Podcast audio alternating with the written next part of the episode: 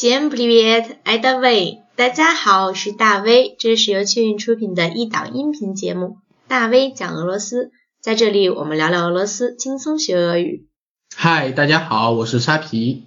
沙皮，你知道的，就是前一段时间呢，在海参崴，嗯，对，曾经呢，就是举行过一个非常非常重要的第四届东方经济论坛。对，我知道，是我们习主席去参加的。 没错，没错，而且在那个期间呢，还有一个对我们来说，尤其是对我们啊新一代的年轻人来说，好像这样说的好像我们很很有时代感哈。就意思说，对 对我们来讲的话，很重要的一个人物就是马云，他也去了，是的，对吧？而且马云去的时候，他还和普京见面握手。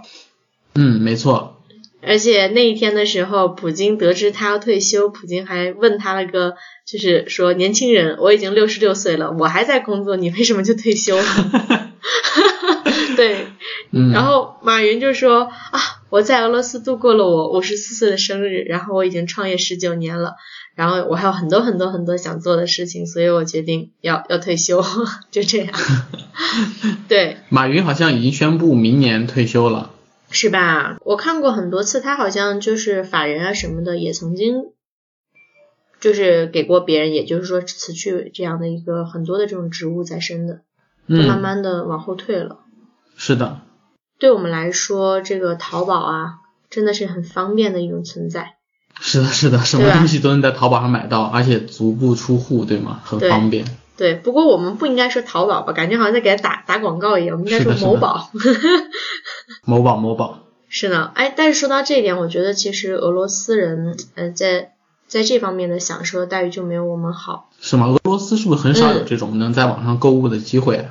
对，就是它非常少，而且呢，就是相对来讲的话，就是比较落后。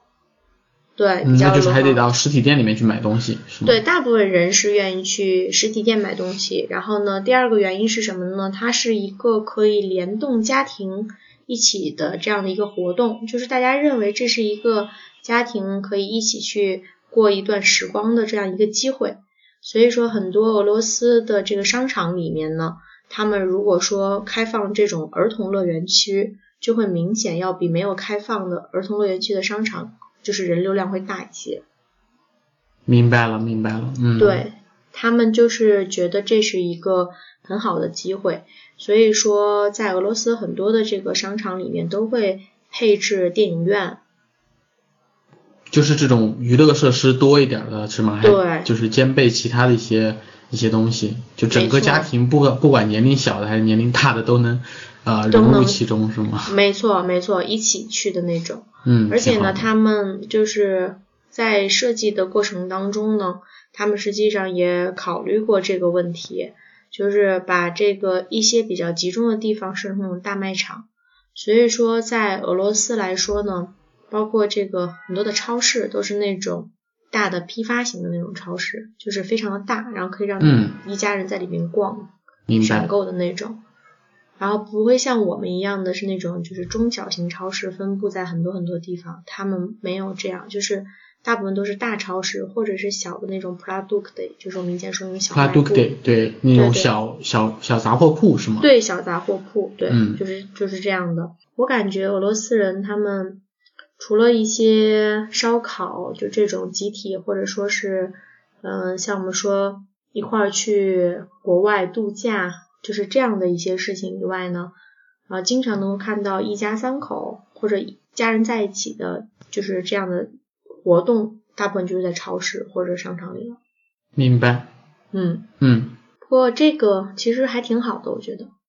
就是相对来说，就是中国的家庭可能就是说，经常在网上购物的话，就少了这么些呃与家人相处的这种机会。对。就是一起出行，对吗？嗯，可能这个环节上就会少一点，因为大家第一是觉得那样会更方便，也的确是这样的。对。对，然后呢，第二可能是可能还是有的时候或天气比较热嘛，也不愿意出去。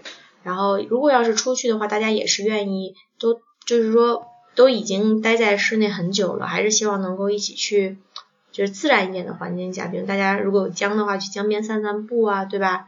对，就不会说再转回一个室内，然后呢再去里面逛，我感觉是这样的。啊，再一个就我想问，就是说，像咱们这种留学生的话，去俄罗斯那边留学，他们的衣服还有一些鞋子容易购买吗？因为可能就是说尺码会不会呃要稍小一些，就相对于俄罗斯人的体型来说。其实最开始的时候也会有这样的一个疑虑，不过呢，到后来的时候呢，如果你认真的去找的话，也可以找到。唯一就是不太一样的地方是什么呢？就是它的这个版型跟我们不太一样，而且它的颜色跟我们也不太一样，所以可能我们会觉得，呃，颜色会比较单调一点，然后呢，就是版型会没有那么太多的新意。而且一个很关键的就是一个因素是什么呢？就是说我们在俄罗斯如果买衣服的话，其实它相对来讲价格会高很多。就是对，就是同等质量来讲的话，不如在国内的这个质量好。就价位来讲，同等价位来说，质量不是不是那么的好，就是性价比不是那么的高。然后呢，再加上它有的时候款式呢，确实也受限制，也不是最最好的款式。比如说衣服，对于女生的衣服来说，它会合身吗？就比如说，呃，我觉得俄罗斯的俄罗斯的女生，她的这个体型可能跟咱们亚洲女女性的体型可能是有点差异的。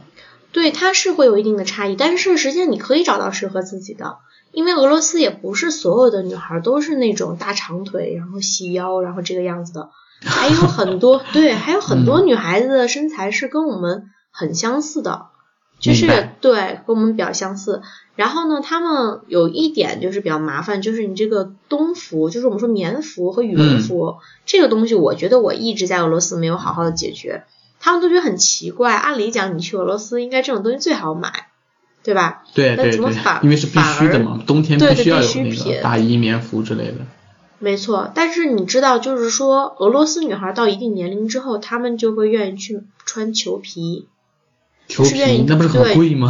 皮草，但是她们就会穿那种带皮草类的那种东西，有可能可能是人造皮草或者是什么。啊，但是就是说他们会愿意去把那种元素穿在身上。可是我们就不是很愿意，我们可能还会就是青睐于就是羽绒服啊，或者是棉服这类的，他们就对，所以说你反而就是你选择的这个区域就会比较窄，嗯，然后呢，你的设计感肯定就会很差，尤其是嗯，就是他们喜欢，尤其是棉服，他们特别喜欢那种修身的，就是很显女人身段的那那种样式的，那我们就会觉得那是就是很。有有一点有一点太显女人味了，你知道吧？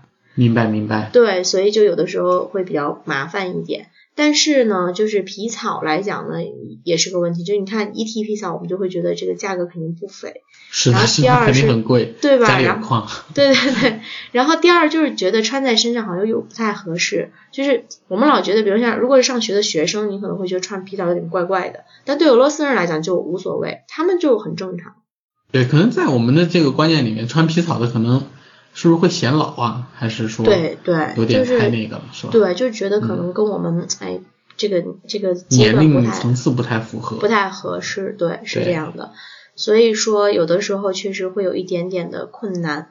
但是总的来说呢，这个服装的问题是可以解决的。对，只是就是说要稍微有一点点耐心。然后呢，可能你的风格吧，如果说特别的。走那种日韩系可能会有一点困难，因为它的它就是到俄罗斯来讲呢，选择性可能会少一点。但是要是我们正常来说的话，呃，也不会出现特别特别大的困难，就就是相对来讲会少了一些趣味，知道吧？就是款式有有限。之前的节目我们也提到过嘛，就很多对呃咱们中国的留学生去到俄罗斯那边，还是想走这种日韩的可爱风格的，但是可能。呃，衣服也比较难买，再一个就是也会让人觉得比较奇怪。没错没错，除了这一点原因以外，其他的都都还好，其实没有那么特别特别的麻烦。对，而且呢，就是建议大家呢，在俄罗斯选购这个鞋子的时候呢，也一定要注意，为什么呢？就是俄罗斯的很多的鞋子价位非常低的那种呢，它可能就是呃，就是我们现在说的那种不是质量很好的，这肯定的。然后呢，第二点的什么呢？就是说，如果说要是选皮子的这种鞋子，一定要注意这个防水的问题，因为在这个圣彼得堡是经常下雨，所以说它的这个皮具吧，如果你不不进行保护的话，也是不是很好的。所以大家在俄罗斯去选购一些产品的时候，就尤其是这种服装类的话，一定要看好这个标签，这个挺重要的，我个人认为是挺重要的。明白。就看好它的这个材质是用什么制成的。对，嗯，好的，那非常感谢你们今天的收听，撒希万拜烧，巴嘎巴嘎。感谢大家的收听，巴嘎巴嘎。